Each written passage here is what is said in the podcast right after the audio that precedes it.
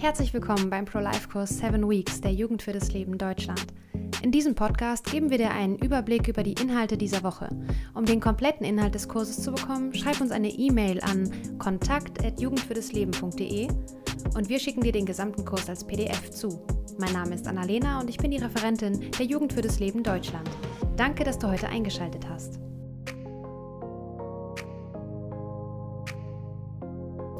Diese Woche geht es um die vorgeburtliche Entwicklung des Menschen.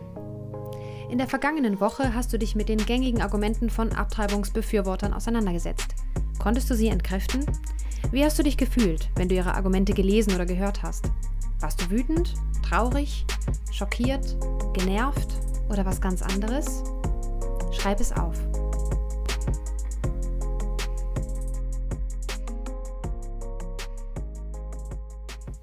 Es ist sehr wichtig, sich seiner Gefühle in diesem Bereich klar zu werden. Auch wenn unsere Gefühle wichtig sind, sind sie ein schlechter Ratgeber. Wenn wir uns unseren Gefühlen ausliefern, wird eine Diskussion mit jemandem, der für Abtreibung ist, sicher schnell unschön und verletzend. Und das wollen wir nicht. Zunächst sollte es darum gehen, den anderen mit seinen Argumenten ernst zu nehmen und auch verstehen zu wollen. Das wünschen wir uns ja schließlich auch. Wenn du aber sofort aus einer Emotion heraus antwortest, verhärten sich die Fronten und wir kommen nicht ins Gespräch. Auch Anakin Skywalker hat aus tiefen Gefühlen heraus gehandelt, und das hat ihn direkt zur Transformation zu Darth Vader geführt. Man möge mir diesen Star Wars-Verweis jetzt verzeihen, aber er bietet sich hier einfach an. Heute soll es um die Entwicklung des Kindes während der Schwangerschaft gehen. Wenn du dich mit diesem Thema diese Woche etwas intensiver beschäftigst, wirst du vermutlich besser imstande sein, auf einige der gängigen Pro-Abtreibungsargumente zu reagieren.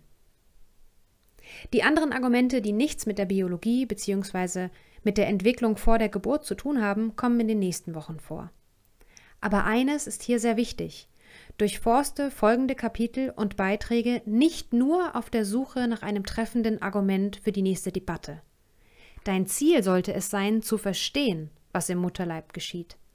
Erst wenn du das zweckfrei tust, bist du für den nächsten Schritt bereit. Dann kannst du bei deiner nächsten Diskussion aus dem Vollen schöpfen und musst nicht immer nur auf das reagieren, was man dir argumentativ hinwirft. Mit Halbwissen wirst du dich immer in der Defensive und immer unsicher fühlen. In der PDF zu diesem Kurs findest du jetzt alle Links zu den nötigen Websites und Downloads die du brauchst, um diesem Kurs vollständig folgen zu können. Diesen Kurs bekommst du, wenn du uns eine E-Mail schreibst an kontakt@jugendfürdasleben.de. Jetzt sagt dir Cornelia Kaminski, was ein Baby vor der Geburt schon alles kann. Wir wissen heute viel mehr über die Entwicklung des vorgeburtlichen Kindes als noch vor ein paar Jahren. Wir wissen beispielsweise, dass schon in der sechsten Woche das Herz des ungeborenen Kindes anfängt zu schlagen. Das hat dazu geführt, dass in den USA einige Bundesstaaten sogenannte Heartbeat Bills verabschiedet haben, nach denen Kinder, bei denen eben dieser Herzschlag messbar ist oder nachweisbar ist, nicht mehr abgetrieben werden dürfen. Aber zu diesem Zeitpunkt oder wenige Wochen danach kann das Baby auch schon anfangen, sich zu bewegen. Diese motorische Entwicklung fängt ungefähr in der achten Schwangerschaftswoche an. Erst zuckt das Baby nur, dann aber ab der neunten Woche ist das Rückenmark schon so weit ausgebildet, dass es funktioniert. Ab sofort kann also das Kind die ersten Bewegungen von Kopf und Gliedmaßen auch steuern. Zu diesem Zeitpunkt kann auch schon der erste Schluckauf auftreten. Ein paar Wochen später kommen dann Atembewegungen hinzu. Dazu zählt auch das Gähnen. Das kann man manchmal im Ultraschall ganz gut beobachten. Und sobald dann die grundlegende Organentwicklung abgeschlossen ist, also etwa um die zehnte Schwangerschaftswoche herum, hat das Baby seine embryonale Phase beendet und fängt jetzt an, wahnsinnig schnell zu wachsen. Und ziemlich bald kann es dann schon seine winzigen Finger bewegen. Es kann aber auch schon einiges fühlen. Wenn sich die Nervenzellen des Babys entwickelt haben, nimmt es seine Umgebung ganz bewusst wahr.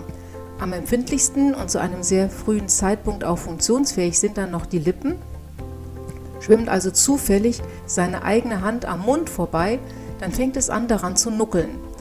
Und seine Berührungsempfindlichkeit dehnt sich dann im Laufe der Schwangerschaft über den ganzen Körper aus. Sehr bald kann es auch Temperaturunterschiede spüren. Was besonders interessant ist für werdende Mütter ist, dass sich das Gehör des Babys äh, gut entwickelt und in der 23. Schwangerschaftswoche schon so weit ausgebildet ist, dass es Geräusche ganz bewusst wahrnehmen kann. Das Baby hört alle Töne, die von der Mutter ausgehen. Es lauscht der Stimme der Mutter, hört ihr Herz schlagen, hört, wie der Magen rumort und es hört auch den rauschenden Blutkreislauf. Und ab der 35. Woche kann das Baby dann sogar Tonhöhen unterscheiden und fängt an, schon vor der Geburt die Rhythmen verschiedener Sprachen zu erkennen.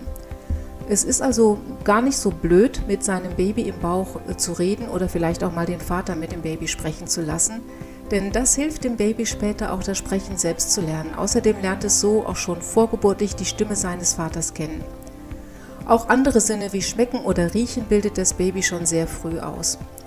Dieses kleine Wesen im Mutterleib ist also wirklich ein Wunder, das sich unglaublich zielgerichtet und schnell entwickelt und bei dessen Entwicklung man sagen kann, da gibt es keinen Punkt, an dem ein Quantensprung sozusagen stattfinden würde, wo man sagen könnte, Vorher ist es dieses Wesen und hinterher nach dieser Zäsur sozusagen ist es ein anderes Wesen. Es ist eine sehr zielgerichtete, sehr kontinuierliche Entwicklung als Mensch im Mutterleib und zwar ab dem Augenblick der Befruchtung an, ab dem Moment also, wo man sieht, das ist die DNA und genau so wird dieser kleine Mensch einmal aussehen. Ab diesem ersten Augenblick an ist alles festgelegt.